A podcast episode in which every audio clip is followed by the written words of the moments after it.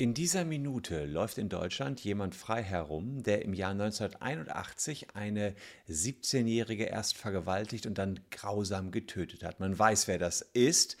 Man weiß auch sehr, sehr sicher, dass er den Mord begangen hat, aber man kann ihm nichts. Die Staatsanwaltschaft kann ihm nichts anhaben, denn er ist in einem früheren Mordprozess freigesprochen worden. Damals hatte man noch nicht die kriminaltechnischen Techniken, die wir heute zur Verfügung haben. Insbesondere gab es die DNA-Analyse nicht. Jetzt hat aber die DNA-Analyse ergeben, jo, wir wissen, der ist der Mörder, der hat die 17-Jährige getötet. Und wie würdet ihr da entscheiden? Würdet ihr sagen, okay, wir wissen, der hat die damals Ende getötet, Mord verjährt nicht. Klar ist er damals vom Bundesgerichtshof sogar freigesprochen worden, aber wir wissen es ja jetzt besser, der gehört in den Knast. Oder sollen die Nachbarn ihn nett grüßen und sagen, Hallöchen, Sie sind ein Mörder, aber nie dafür verurteilt worden? Ist das die richtige Lösung?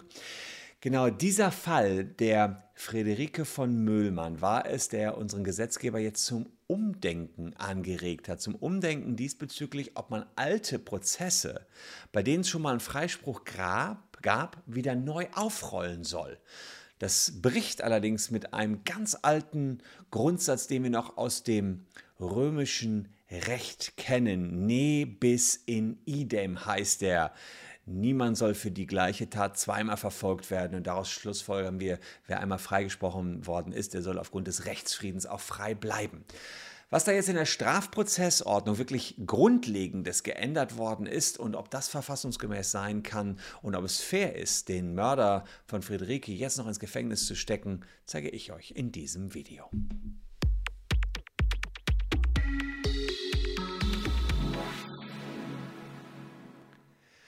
Hallo, ich bin Christian Solmecke, Rechtsanwalt und Partner der Kölner Medienrechtskanzlei Wildeborger und Solmecke und lasst gern ein Abonnement für diesen Kanal da, wenn euch rechtliche Themen interessieren. Mit einem Abo seid ihr immer up to date, kostet nichts, ist schnell gemacht. Mit einem Klick auf die Glocke werdet ihr sogar informiert, wenn es wieder was Neues von uns gibt.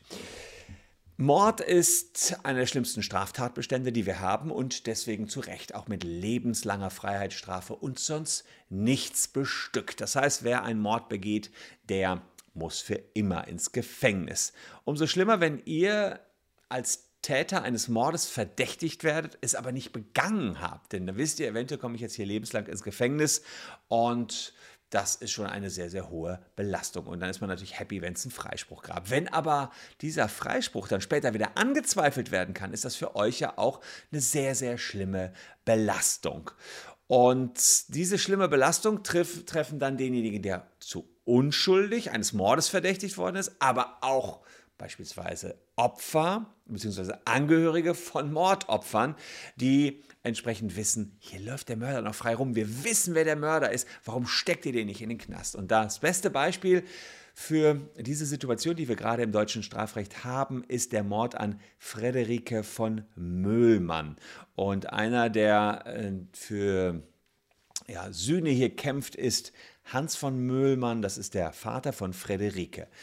Er hat sein Kind auf ganz bestialische Weise verloren. Frederike ist per Anhalter im Jahr 1981 äh, Auto mitgefahren, wurde vergewaltigt, erstochen und fürchterlich zugerichtet. Der Täter damals, der das Mädchen hat liegen lassen im Wald, der war 21, der Verdächtige.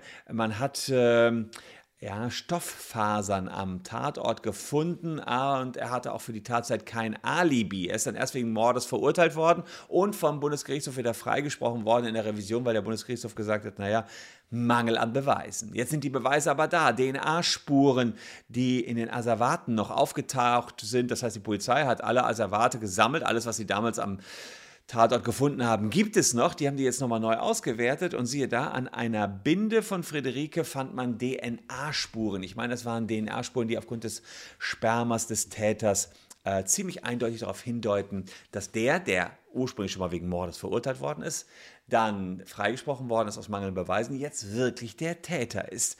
Naja, und Friederikes Vater, der ähm, findet, jetzt muss der Mann in den Knast, ganz eindeutig. Aber er hat ein Problem, denn die Staatsanwaltschaft, die lehnt das ab. Sie sagt, wir können hier überhaupt nichts machen. Und äh, deswegen hat der Vater eine Petition gestartet. Über 100.000 Menschen haben diese Petition unterzeichnet.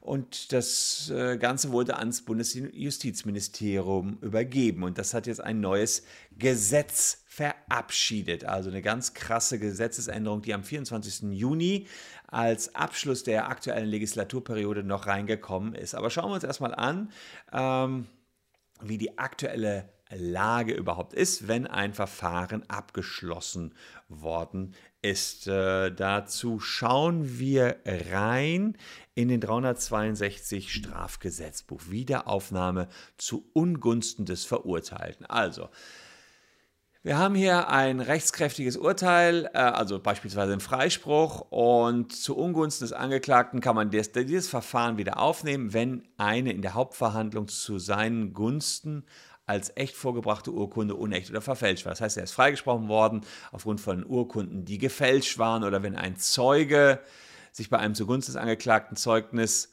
ähm, einer vorsätzlichen äh, oder fahrlässigen Verletzung der Eidespflicht strafbar gemacht hat, also schuldig gemacht. Das heißt, ein Zeuge hat die Eidespflicht verletzt. Dann kann man es auch wieder neu. Da, da, will man sagen, okay, wenn, wenn da wirklich, wir waren dicht dran, ein Zeuge hat gelogen, ja, hör mal, da bist du dann trotzdem auch später noch dran.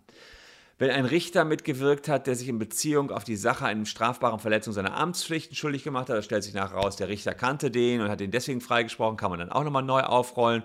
Oder wenn von dem Freigesprochenen vor Gericht oder außergerichtlich ein glaubwürdiges Geständnis der Straftat abgelegt wird. Ne? Also wenn er abschließend nachher, der hat so ein schlechtes Gewissen und möchte dann nochmal ein Geständnis ablegen. Das wäre auch gegangen. Das war hier nicht so. Der 21-Jährige hat bis zuletzt immer bestritten, dass er Friederike getötet hat. Und die Frage ist natürlich, wieso kann man hier das Verfahren nicht ohne weiteres wieder aufräumen, wenn man doch jetzt weiß, wer es war und das wirklich, alles eindeutig Spuren, DNA-Spuren sind festgestellt worden, alles, man hat ja auch noch die Faserspuren, hatte man ja sowieso schon, jetzt sind die Beweise eindeutig.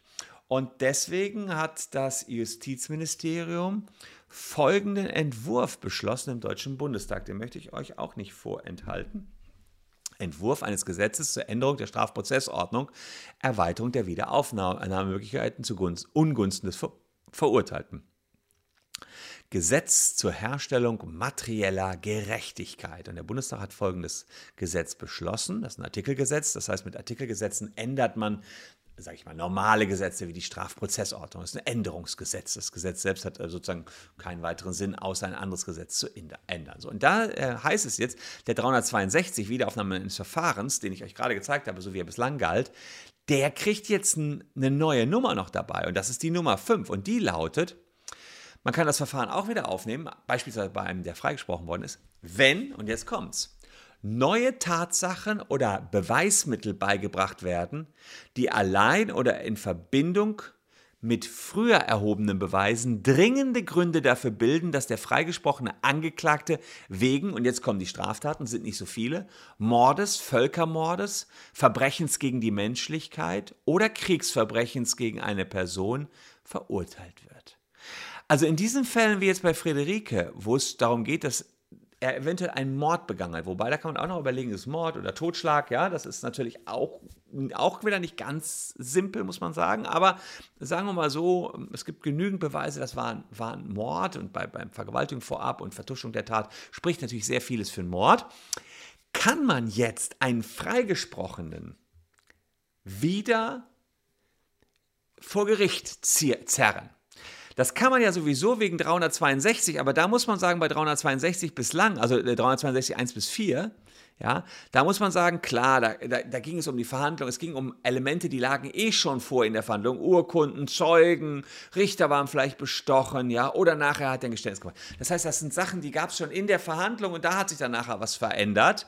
Hier geht es darum, es ist was Neues aufgetaucht, neue Beweise, ja.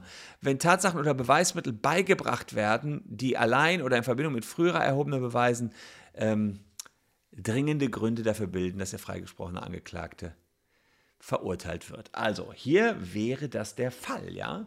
Und die Schwierigkeit allerdings, die wir hier haben, ist, dass wir in unserem Grundgesetz den, äh, das sogenannte Doppelbestrafungsverbot drin haben. Und das sieht, seht ihr hier. 100, äh, äh, unser höchstes Gesetz, klar, Grundgesetz, unsere Verfassung, Artikel 103 Absatz 3. Niemand darf wegen derselben Tat aufgrund der allgemeinen Gesetze mehrmals bestraft werden. Niemand darf aufgrund derselben Tat mehrmals bestraft werden. Jetzt kann man natürlich sagen, naja gut, der ist ja gerade nicht bestraft worden.